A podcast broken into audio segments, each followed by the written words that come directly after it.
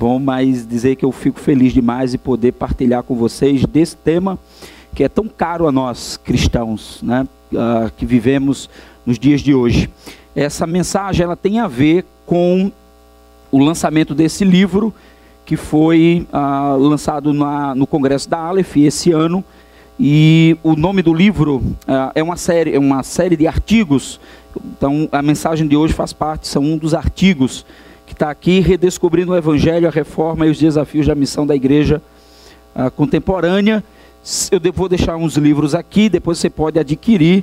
Eu assim garanto que você vai ter uma boa leitura, tem um bom material aqui que reflete bem sobre igreja, a igreja de hoje, a importância dessa igreja dentro do contexto da cidade e como ela pode ser essa agência de transformação. Então, a, próximo ano, se Deus quiser, Marcelo vai estar também contribuindo. Nós liberamos ele esse ano por causa da, do mestrado, mas Deus permitir, ano que vem a gente está mudando provavelmente de editora, está indo para Ultimato, e de repente aí nós vamos ter também né, um artigo de Marcelo, pastor Marcelo aqui junto conosco, tá bom? Muito bem, queridos. Ah, deixe sua Bíblia já aberta lá no Salmo 33, para que assim a gente possa caminhar, tá bom? Daqui a pouco a gente vai para o vai o Salmo 33. Antes, porém, eu queria a fazer algumas observações.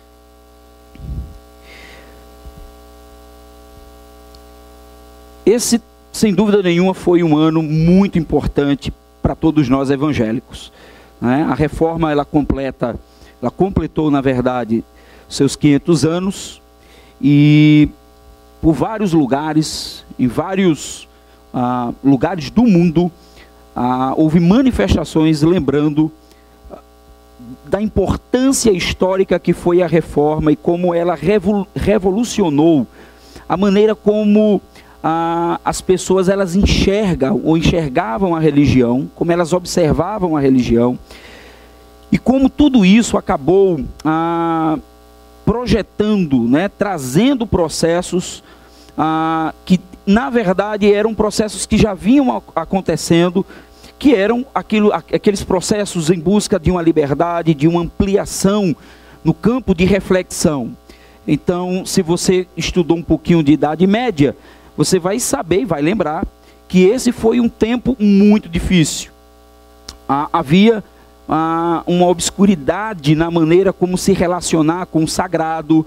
As pessoas elas tinham muita dificuldade de se envolver com a, a parte mais de, de mais estudo da Bíblia, era, era algo muito voltado para o clero. Então você tinha uma elite religiosa que dominava tudo isso, que controlava esse campo da reflexão. A reforma, então, ela vem com uma proposta de mudar tudo isso. E a gente vai perceber ao longo da nossa fala aqui. Então, em um tempo em que as verdades estavam é, reclusas ao clero católico, a reforma então faz eclodir por toda a Europa uma nova esperança. Muda tudo. Com a reforma é diferente a maneira de se enxergar a religião. É como se tivesse descortinado algo que estava tão obscuro e que não se conseguia ver. Mas eu, eu, eu penso que vocês já devam ter ouvido e visto muito este mês sobre a importância do movimento reformador ah, então, assim, a gente não vai tentar ah, repassar tudo que vocês já ouviram né, durante esse tempo. Então, o que a gente vai, na verdade, o que eu gostaria é de abordar um tema que acabou sendo um dos artigos desse livro, que é o tema que vai falar sobre a integralidade da soberania de Deus na missão dele, na missio dei. Então, Deus é soberano não apenas em alguns aspectos da vida, cristã, da vida religiosa, da vida espiritual. Ele é soberano sobre tudo, sobre todos os aspectos que você possa imaginar. Não existe uma área da qual Deus não seja soberano. Então é disso que nós vamos falar. E eu, evidentemente que eu vou falar isso a partir das minhas, das minhas próprias reflexões, da minha própria realidade, daquilo que eu tenho vivido. Então, um dos grandes debates, obrigado querido, um dos grandes debates na reforma foi a questão da soberania de Deus na salvação dos indivíduos. Então, o que deixava Lutero muito perturbado era como um homem tão pecador ele poderia se aproximar de um Deus que era tão justo e tão santo? Como esse homem pecador se aproxima? Já visto, vocês já sabem o quanto Lutero fez para resolver esse problema por sua própria conta, e a reforma é o resultado de, do não alcance por não alcançar por suas próprias forças, é que ele vai compreender todo o sistema bíblico da salvação pela graça, da justificação pela fé e das solas que vocês já devem ter acompanhado aqui em muitos aspectos. O que ah, então deixava Lutero perturbado era isso: como se aproximar desse Deus. Esta dúvida do reformador, ela então vai desbocar, ela vai, vai chegar em uma série de questionamentos que se tornaram um debate, ou se tornaram debates em concílios, que iriam resultar na ruptura, enfim, da Igreja Católica com os reformadores. Então, surgindo uma nova alternativa para quem não mais suportava uma igreja que agia com tanto desmando naquela época, como era a Igreja Católica Romana. Então, a reforma é essa resposta de que não dá mais, não é possível mais viver ah, uma relação com o sagrado, enquanto que os seus líderes vivem uma vida completamente ah, distante da vontade das Escrituras, do centro da palavra de Deus. Então, com todo esse problema da salvação como sendo um ato exclusivo da justiça de Deus, praticamente todo esse debate reformador girava em torno desse tema da individualidade. Como esse homem individualmente ele pode se aproximar de Deus e pode resolver o seu problema. Claro, é evidente que haviam outros temas e outros temas surgiram nesse processo, por exemplo, o sacerdócio universal de todos os santos, né, queria combater de maneira muito aberta a esse exclusivismo clerical que era formado a pelo, pelo, pela liderança da Igreja Católica. Infelizmente, apesar dessa ênfase muito grande nesse novo momento, nessa maneira de enxergar a vida, o relacionamento com Deus, as Sagradas Escrituras, provavelmente, pelo menos o que a gente consegue observar, é que houve um aspecto muito importante ah, que foi deixado de lado, que seria o aspecto eclesiológico. Então, quando você olha para a reforma, a primeira coisa que vem à cabeça é a justificação pela fé. Mas quando nós pensamos na eclesiologia, na maneira da igreja se relacionar consigo mesma, com o mundo, ah, parece que isso não ficou muito claro e não foi muito bem desenvolvido. Ah, e, e, isso a gente precisa refletir e a gente precisa pensar sobre isso. Ah, mas não podemos, evidentemente, esquecer que Lutero ele expressa o seu tempo havia um problema sério. A igreja romana estava se utilizando de mecanismos para poder obter dinheiro das pessoas. E, e, uma das coisas que ela fazia era vender a salvação, vender terreno no céu, vender, a, tirar a pessoa do purgatório desde que ela pagasse. Né? Lutero faz isso. Então, a, Lutero é a, a, a própria reflexão do seu tempo. Isso é o que ele estava vivendo e ele vai enfrentar tudo isso, tá bom? Então, as suas reflexões apontavam para o problema emergente daqueles dias, que era o problema de como esse homem se relacionava com Deus. Então, mesmo sabendo da falta de ênfase nos assuntos eclesiológicos e tendo certeza que vocês, durante esse mês todo, ah, pensaram como a reforma pode influenciar a vida da igreja nos nossos dias, eu não quero aqui só repetir o que as outras pessoas falaram. Eu ouvi algumas das mensagens que foram pregadas aqui antes de vir hoje à noite. Eu tive o prazer de poder ver algumas mensagens. Então nós queremos é trazer uma proposta que vai um pouquinho além a simplesmente de ficar refletindo sobre a sola gratia, sola fides. Então a gente quer partir para algo mais. Como eu disse, eu, eu falo muito do que eu vivo. Eu falo muito do que é real na minha vida, do muito que eu estou vivendo. Então, particularmente, eu sou uma pessoa que tenho vivido muito ah, esse momento da chamada missão integral da igreja. Mesmo que você possa usar outro nome, há quem chame de missão holística, e aí vai. Então, ao longo desses últimos anos, eu tenho estudado e pensado sobre a igreja, igrejas que transformam seus valores doutrinários em ações práticas e concretas para os problemas objetivos das pessoas. Doutrina é bom, estudar doutrina é muito bom, poder refletir doutrina é bacana. Cristo, pecado, igreja, entendeu? Fazer essa reflexão teológica é bom. Mas se essas reflexões não se transformam em respostas aos problemas objetivos das pessoas, vira reflexão apenas. Vira vento, vira palavras no ar, na nuvem. Ela não ganha vida, ela não encarna, ela não se torna real. O que é que faz de Jesus ser nosso Senhor Salvador e o que faz o autor de Hebreus reconhecer que em Jesus eu posso ter esperança? É porque Jesus ele encarna ele vem viver o que é real, ele é objetivo, ele sabe dos problemas reais das pessoas. Por que, que ele pode nos defender, como diz lá em Hebreus capítulo 4? Por que, que ele pode nos defender? Porque ele sabe o que é ser tentado. Então, Jesus sabia os problemas reais das pessoas. Ele não era só um, o filho de Deus que intelectualmente sabia o que estava acontecendo. Ele sofreu, ele sentiu dor, ele passou por dias difíceis, ele passou fome, ele é tentado pelo diabo no deserto. Então nós não estamos falando, ah, queremos pegar isso tudo que nós sabemos que é verdade, de quem é Jesus, de quem é Deus, e perguntar como isso transforma a vida das pessoas. Afinal de contas, cantamos músicas tão bonitas aqui. Afinal, como é que eu posso pegar tudo isso e transformar em, em coisas que transformam realmente a vida das pessoas lá fora? Esse é um desafio que a gente tem, muito grande, irmãos, porque a maioria das vezes nós simplesmente ficamos reclusos dentro dos nossos templos, louvando a Deus e perdemos a perspectiva da realidade do mundo lá fora. E quando nós perdemos essa visão do que está acontecendo lá fora, ah, simplesmente perdemos um, um, outro aspecto da, da, da fé eh, que é muito importante.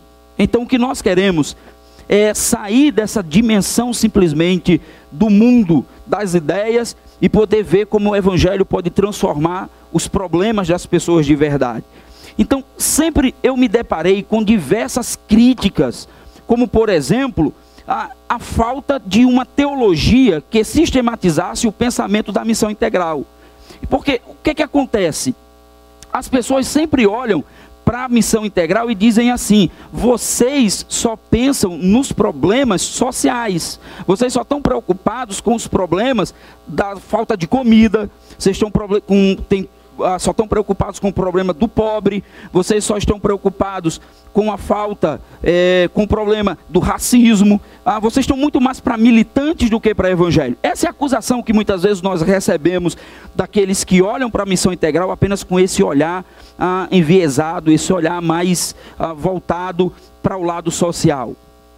Ora, as pessoas então ficam sempre se perguntando como é que de repente vocês que fazem missão integral respondem aos problemas dos dias de hoje, inclusive as questões morais, as questões éticas? Então, o que é que, o que, é que vocês falam sobre o problema tão debatido hoje que são a, que é o problema de gênero? Como é que vocês falam? O que é que vocês falam? As drogas, vocês falam sobre alguma coisa? Então, sempre as pessoas estão perguntando: ah, vocês estão preocupados com o pobre? Vocês estão preocupados com as pessoas que estão passando necessidade? Mas o que é que vocês falam sobre o problema da homossexualidade? O que é que vocês falam sobre os, as questões de gênero hoje? Ah, ah, eu, eu, vi crente vibrando, por exemplo, quando a, a filósofa teve aqui a, a. É o nome da mulher? Que eu me esqueço agora? A Judite. Isso eu vi crente jogando, vibrando, porque de repente a mulher está indo embora e o cara, a pessoa foi lá e agrediu a mulher. Isso não é evangelho, isso tem nada a ver com evangelho. Isso, não, isso, isso destoa do evangelho de Jesus. Você entende? É, é, essa, essa, geralmente é a, é, essa geralmente é a reação de quem não reflete. E, e o Provérbios fala isso. Provérbios diz que quem age sem refletir peca. E nós, crentes, parece que não gostamos de estudar. Nós, gostamos de debater, nós gostamos de né, mas, mas refletir, de pensar os problemas reais. Não, e eu dizia, ah, o problema é que nós passamos anos dentro das nossas igrejas debatendo sobre a, a, a Assembleia, sobre quem vai ser o presidente não sei de quê, passamos anos preocupados em fazer isso, em fazer aquilo, e esquecemos que o mundo está sendo transformado culturalmente. E a gente ficou parado. Aí no dia em que nós decidimos, no dia que a gente vai lá para fora e vê o mundo de cabeça para baixo, e vê as relações sociais completamente diferentes de tudo que foi aquilo há 30, 50 anos atrás, ficamos escandalizados. O que é que está acontecendo? Hã? A igreja precisa se levantar, a igreja precisa dizer alguma coisa, a igreja precisa se, ser protagonista. Não, meu irmão, a igreja não precisa ser protagonista. A igreja precisa ir para a cruz. No dia em que a igreja se torna protagonista em todos os aspectos da história, pegue a história e veja. Quando a igreja é ouvida, ela perde a sua essência. A nossa função não, a nossa tarefa não é ser ouvido. A nossa tarefa é enfrentar as hostes a partir de um evangelho que transforma a vida das pessoas. Se isso não acontece, então, meu irmão, você pode ser um bom militante, mas você perdeu a essência do Evangelho. Então, o grande desafio é podermos encontrar esse equilíbrio, onde possamos ser de fato essa voz que destoa, essa contracultura dentro de um mundo caído, mas sem perder a graça. Mas sem perder, nós, nós estamos confundindo a graça com ódio. E não funciona desse jeito, irmãos. Não funciona. Nós temos que pensar no Evangelho da forma integral, de maneira completa. René Padilha, ele diz o seguinte: que essa não seria a tarefa da missão integral, mas com base no seu contexto, a igreja percebe quais são quais são as reais necessidades das pessoas que tanto fazem parte da igreja local como fazem parte da comunidade onde está inserida. A igreja se insere no lugar e ela olha o que está acontecendo e ela age como uma agência de transformação nesse lugar. Se você quer sua família, se você quer proteger sua família do problema da iniquidade do mundo hoje, passe mais tempo, sente com seu filho, ensine Bíblia a ele. Tirar ele da faculdade não vai fazer dele um crente mais protegido. Pelo contrário, você está alienando ele. Você está transformando ele no ignorante. E eu estou dizendo isso porque lá na igreja tem gente que está pensando isso. E não deixar os filhos ir para a faculdade. Preste atenção. A nossa tarefa é ser agentes transformadores em todos esses lugares. E pronto. E você precisa fazer isso com sabedoria, com discernimento. Então nós não vamos ficar aqui debatendo sobre esse monte de coisa. Eu acho que o grande a, a grande questão que eu trago para vocês hoje à noite é a seguinte: Deus é realmente soberano? Ele está no controle de todas as coisas? Ou nós estamos largados e somos os únicos responsáveis pelo nosso destino nesse planeta? Onde está Deus quando nós olhamos para a realidade aí fora? Se Ele é soberano, então como é que Ele se revela? Quais as áreas da realidade humana que demonstram o controle desse Deus do nosso Javé? Onde Deus está? Então, preste muita atenção, queridos, que nós estamos falando de uma situação em que Deus é questionado sobre qual é a sua posição diante de um mundo caído, de um mundo conturbado. O mundo que estamos vivendo hoje como é que ele funciona? Como é que nós explicamos o caos no planeta? Como é que nós explicamos a violência, tanta fome? Eu às vezes fico me perguntando, Senhor, eu estou aqui batalhando, fazendo a obra, fazendo tudo direitinho, atendendo a comunidade, mas vem alguém, entra no nosso prédio, destrói lá tudo, entra, leva. E você fica, onde é que Deus estava? Por que Deus não controla isso? Por que Deus não resolve esses problemas? Que a gente fala sobre a falta de amor? Como podemos explicar, irmãos, a ação devastadora do homem na natureza? Nós somos pessoas que perdemos o senso de vocação, de administradores da criação. O que tem de crente que está pouco se lixando para o planeta, está nem aí. Você ensina as pessoas a não jogarem lixo no chão, mas você vê crianças dentro da igreja jogando lixo no chão.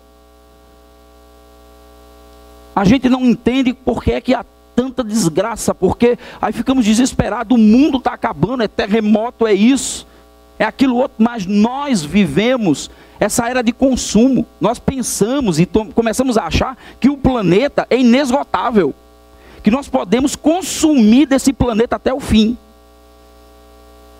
A sua função e a minha é de administrador da obra de Deus, da criação dele. É por causa de questões como estas que tem muita gente que acaba desiludido com a fé, que vai embora, que vai procurar outras coisas para fazer. Que de repente remodela a maneira como ele enxerga Deus. Agora ele se relaciona com Deus dizendo o seguinte: ah, Deus é assim. Está vendo? Está um caos. Você sabe por que está tudo tão caos? É porque Deus decidiu que não iria se envolver com os problemas da humanidade. Porque agora, ou, ou Deus, na verdade, se tornou solidário com o sofrimento do homem e agora ele, ele abdicou do seu poder de saber o que vai acontecer.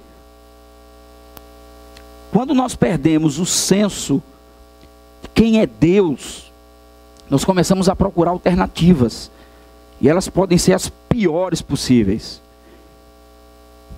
A missão integral tentou responder a uma área importante da realidade da vida das pessoas, especialmente a nossa realidade latino-americana. Você não é estadunidense, você não é americano, você é brasileiro. Você vive num dos países mais injustos do mundo. Você vive num país em que ainda existe trabalho escravo. Você vive num país que tem um dos maiores índices de racismo. Aí você vai dizer, é mimimi, é mimimi dos pretos. É não, é não. Eu sou preto. Eu sei o que é racismo. Você que é branco talvez não saiba. Você não é seguido dentro de uma loja como eu era seguido quando era menino. Porque quando entrava nas lojas americanas, aqueles guardinhas de camisa branca e gravatinha, entrava na loja atrás de você querendo saber para que prateleira você estava indo. Aí nós criamos um país de fantasia. Um país do, do, do, do homem cordial. Né? Do brasileiro que recebe bem, do brasileiro que tem um sorriso no rosto. Eu não conheço esse país. Aliás, esse país aí está muito mais parecido com as propagandas do governo do estado.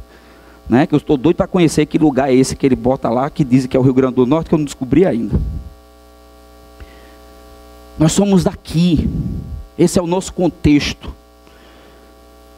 A partir do contexto, se buscou entender a mensagem bíblica e denunciar profeticamente não só os pecados individuais, das pessoas, mas os pecados estruturais que arrasam as relações humanas. Não existe só pecado individual. Existem pecados que estão num, num sistema que funciona para oprimir, para destruir as pessoas. E isso, meu irmão, isso é sério, isso não é brincadeira. Aliás, o diabo se utiliza desse mecanismo para tentar Jesus. E ele diz: Olha, eu, eu vou, por que, que você não se ajoelha e dobra? Eu te dou tudo, cara. Todo controle. Tudo que pode oprimir é teu. Ó. Tudo é, o poder é teu. A reforma, em certo sentido, ela potencializa essa forma de pensar em que quase que pensamos a salvação exclusivamente de modo individual, esquecendo da dimensão comunitária da fé que se expressa na vida da igreja. Por que que Jesus escolhe uma igreja? Porque é a igreja. Você sabia? Igreja é eclesia, assembleia, comunidade. Igreja não é indivíduos. Igreja é coletivo. São pessoas que se unem com um propósito: sinalizar o reino. Então, tentar fazer desse desejo das pessoas em transformar a vida de outras pessoas e tentar relegar isso ah, puramente a uma preocupação temporal, a uma preocupação humanista, apenas, é maldade. É maldade. Eu acredito que a missão integral da igreja ela abrange todos os aspectos possíveis. E aí leia comigo o Salmo 33 para você perceber como Deus está agindo, não só nos aspectos individuais, mas como Deus tem controle sobre todos os aspectos, sobre tudo, tudo. Então, o salmo, e aí nós vamos caminhando nesse salmo 33. Diz assim: Regozijai-vos no Senhor, vós justos, pois aos que são retos fica bem louvá-lo. Louvai ao Senhor com harpas, cantai-lhe louvores com saltérios e dez, de dez cordas, cantai-lhe um cântico novo, tocai com habilidade e alegria, porque a palavra do Senhor é reta e todas as suas obras são fiéis. Ele ama a retidão e a justiça, a terra está cheia do seu, a terra está cheia do amor do Senhor. Olha só, primeiro aspecto que eu queria trabalhar com os irmãos hoje é o fato de que se Deus é soberano, Ele é soberano sobre tudo, inclusive sobre a arte. A arte, ela expressa nossa admiração ao Deus soberano, reto e justo. Talvez você possa estar pensando assim, mas tá, ah, será que você não está falando apenas aí ah, do culto da celebração do culto, do louvor a Deus, do uso dos instrumentos como aspecto de adoração a Deus no culto, ah, também. Mas todas as formas criativas têm sua origem no Senhor tudo, irmãos. A arte. Você vê esses irmãos louvando a Deus, cantando tão bonito, essa harmonia de vozes e tudo mais, essa coisa bonita, essa arte, essa maneira de expressar a grandeza de Deus.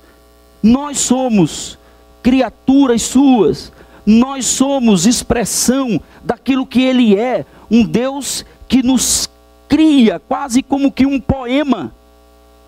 Então, toda a arte está debaixo do controle do Senhor. Nós vivemos outros dias aqui um dilema muito grande sobre o que é arte e o que não é arte, né?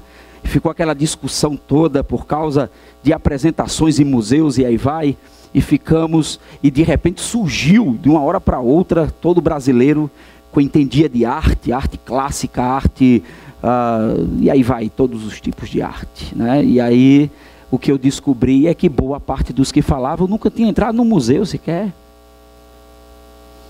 Nunca tinha visto um quadro. Mas ele estava lá, dizendo o que é e o que não é. Deus é soberano sobre tudo. E aí vale salientar uma coisa: a, essa arte, da qual o Roquemarque diz que não precisa de justificativa, ah, ela também não é uma deusa. Ela não é uma divindade de que está aberta, ela não é neutra. Ela não, tá, ela não é livre para fazer o que quer. Deus está no controle. É por isso que ele diz: olha, pegue tudo que você tem e louve ao Senhor. Agora você pode fazer isso no culto, mas você pode fazer isso no trabalho. Você pode fazer isso em outros lugares. O que importa é que você entenda que Deus tem o controle de todas essas coisas. É muito interessante porque, na perspectiva religiosa judaica, não existia essa, essa, essa mudança, essa divisão é, entre sagrado né, e profano entre o que é o que se pode fazer na igreja e o que não se pode, ou o que se faz na igreja, mas não se faz lá fora, ou o que se faz lá fora que não se faz na igreja. Porque ele entendia tudo como um lugar sagrado, tudo tinha a ver com a vida, com relacionamento com Deus. Ele compreendia as coisas da vida, a, a, tudo da vida era junto, caminhava junto, estava junto. Não era fracionado, não era ah, fragmentado, estava junto. A vida, o cotidiano, o trabalho, a dimensão do trabalho, tudo estava junto, tudo caminhava junto. Mas é interessante observar outra coisa. O salmista, ele vai lembrar que Deus, Deus, ele está na expectativa de receber do justo o louvor. Os justos, esses são convidados a apresentar ao Senhor os seus louvores, a sua adoração. O versículo 5 diz: Ele ama a retidão e a justiça, a terra está cheia do amor do Senhor. Ele é importante esse versículo. O eterno, Yahvé, ele ama a justiça e a retidão. É a mishpah e a tzadik de Deus. Estas duas expressões juntas, retidão e justiça, atestam que a soberania do Senhor é justa em todos os aspectos da vida somos convidados a louvar e exaltar ao Senhor por causa da maneira como ele lida com a sua criação. Portanto, a justiça de Deus é parte integral da sua soberania. Continua lendo comigo. Os céus foram feitos pela palavra do Senhor e todo o exército deles pelo sopro da sua boca. Ele ajunta as águas do mar, como num montão faz dos abismos depósitos. Tema ao Senhor toda a terra, temam-no todos os moradores do mundo, pois ele falou e tudo se fez. Ele mudou e lo, ele mandou e logo tudo apareceu. Veja, Deus é soberano sobre a natureza. Deus é soberano sobre a sua criação. A soberania de Yahvé também pode ser percebida na criação. E esse é um ponto importante dessa experiência que você e eu temos, por causa de uma ênfase exagerada que damos muitas vezes nos indivíduos, nós perdemos a dimensão criacional de Yahvé. Então, com isso, nós olhamos para a sua criação apenas como depositário de consumo. Fomos levados a crer que os recursos naturais não têm fim. E esse é um problema sério. Nós viramos consumidores, nós gostamos de comprar coisas, nós gostamos de ter coisas. Nós fazemos de tudo para comprar, nós nem pensamos de onde veio. Nós nem pensamos o quanto foi destruído, o quanto foi acabado. Minha mãe morou um tempo na Europa e ela dizia: Você não tem noção de como eles zelam pela água. Eles ficam horrorizados quando eles chegam aqui e vê você e eu lavando o nosso carro com a água da torneira. Ele diz: Como é que vocês conseguem fazer isso? Vocês não têm noção. Veja, a gente está falando de um povo que não é cristão, muitos deles, mas tem muito mais noção de cuidado da criação do que eu e você que somos cristãos, que lemos a Bíblia, que pregamos de um Deus que salva e que liberta, mas que não conseguimos ser libertados de mamon, do desejo de ter, do desejo de comprar, de consumir, porque nós perdemos a dimensão vocacional de que nós somos, como diz Darren Miller, quando ele afirma o ser humano foi feito para governar a terra para Deus, como mordomo da casa de Deus. Você e eu fomos vocacionados por Deus para cuidar desse mundo e não para destruí-lo. São os reformadores que vão dizer, que compreendiam que o chamado de Deus não é fragmentado. O chamado de Deus é holístico, integrado e abrangente. Você precisa ler Calvino e entender o que é que Calvino compreendia sobre a dimensão do mundo da realidade. E ele entendia que nós somos chamados para governar, no sentido de que nós somos chamados para cuidar desse mundo, dos, das questões às vezes mais básicas, mais simples. É vocação. No que se trata de ecologia, não podemos ignorar o fato de termos responsabilidades, irmãos. O salmista não só afirma que a Vé criou todas as coisas, mas que a dinâmica dessa criação se relaciona consigo mesmo. O verso 7 ele diz isso. Ele ajunta as águas do mar como num montão, faz dos abismos depósitos. Deus se relaciona com a sua própria criação. Problema é que nós colocamos todos os nossos esforços na salvação individual das pessoas. Pensamos nas pessoas indo para o céu, ganhando passaportes para a eternidade e esquecemos da dimensão desse mundo. O reino de Deus chegou e ele aponta para a restauração de toda a criação. São novos céus e nova terra. Isso dá a dimensão da amplitude do ato salvífico do Senhor. Romanos 8, 18 ao 21 diz: Pois a criação aguarda ansiosamente a revelação dos filhos de Deus, a criação, porque a criação ficou sujeita à inutilidade, não por sua vontade, mas por causa daquele que a sujeitou na esperança de que também a própria criação seja libertada do cativeiro da degeneração para a liberdade da glória dos filhos de Deus. Do jeito que você anseia, ah, você tem esperança pela restauração de todas as coisas, pela restauração da sua vida, a natureza está esperando também. Ela anseia o dia em que o Filho de Deus voltará e vai restaurar tudo. Terceiro lugar, versos 10, a partir do verso 10. O Senhor frustra os planos das nações, anula os intuitos dos povos, o plano do Senhor permanece para sempre, e os intuitos do seu coração por todas as gerações. Bem-aventurada é a nação cujo Deus é o Senhor, o povo que ele escolheu como sua herança. Preste atenção, queridos, a queda marcou profundamente essa relação da humanidade com o seu Criador.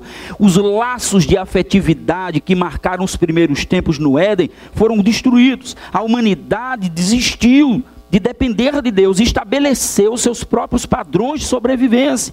Eles, no entanto, nem imaginaram que esta quebra resultaria na completa alienação da bondade e misericórdia de Yahvé. Perderam a noção. Os homens, em sua arrogância, decidiram que poderiam dar conta de tudo sozinhos. Mas o fato é que ficaram perdidos e agora estão condenados. Imagine que Deus poderia simplesmente abandonar tudo desistir da humanidade, talvez recriar a sua a experiência do Éden. Deus, na verdade, tinha planos melhores, e para que seus planos fossem concretizados, Ele mantém controle constante dos intentos humanos. Preste atenção: Deus continua controlando tudo. O homem tenta destruir, o homem tenta acabar, mas Deus está lá, soberano, controlando todas as coisas. Se você, meu irmão, desistiu de ter esperança, volte a acreditar. Deus tem tudo sobre controle. Isso nos impulsiona então a exercer esse papel profético no mundo. Fomos convidados pelo Senhor a fazermos parte da sua missão. Somos seus colaboradores. Se Deus é soberano, o que me resta? Trabalhar fazer alguma coisa. O que me resta é ser essa voz profética que denuncia o pecado, não só o pecado individual, mas o pecado de estrutura que oprime. Então a boca do crente está o tempo todo dizendo: o Senhor voltará e vai restabelecer o seu reino. Deus vai voltar, irmãos. Jesus está às portas de fazer desse mundo um novo mundo. Um novo mundo.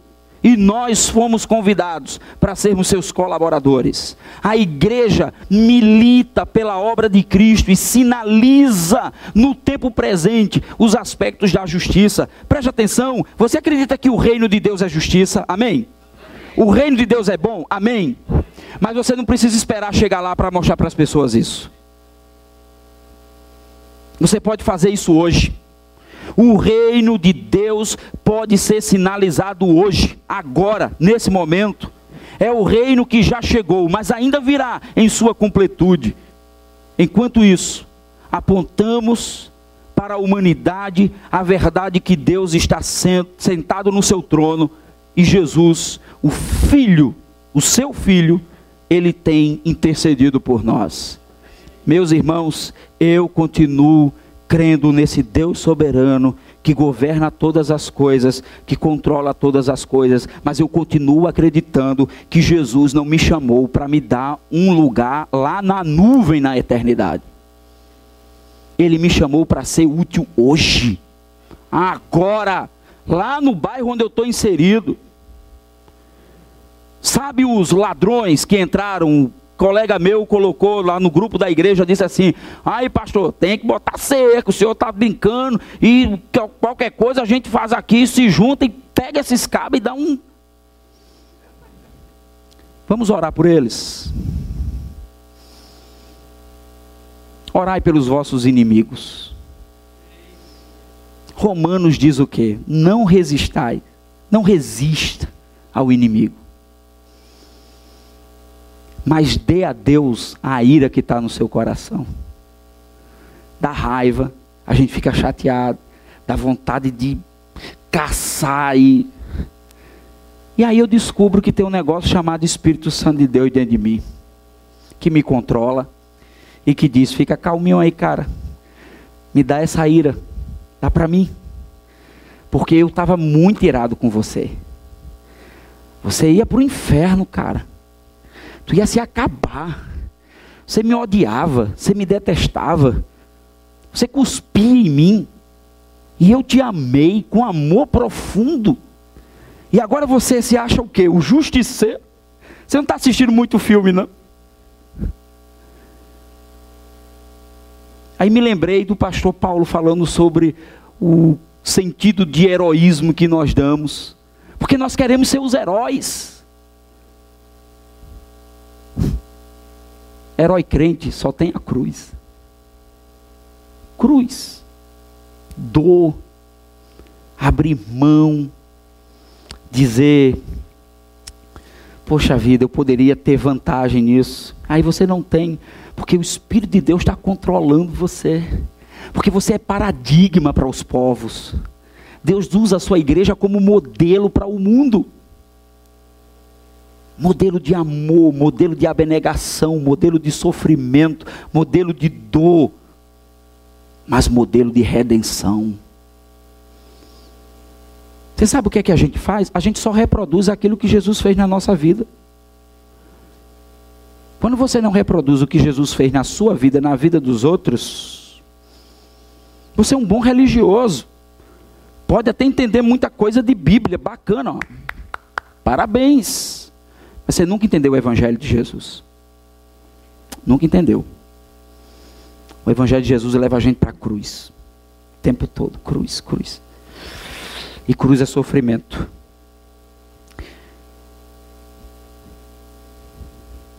Versículo 13, e eu já estou concluindo, irmãos. O Senhor olha lá do, lá do céu, vê todos os filhos dos homens da sua morada, lá da sua morada, ele observa todos os moradores da terra. Você está desesperado com o que está acontecendo?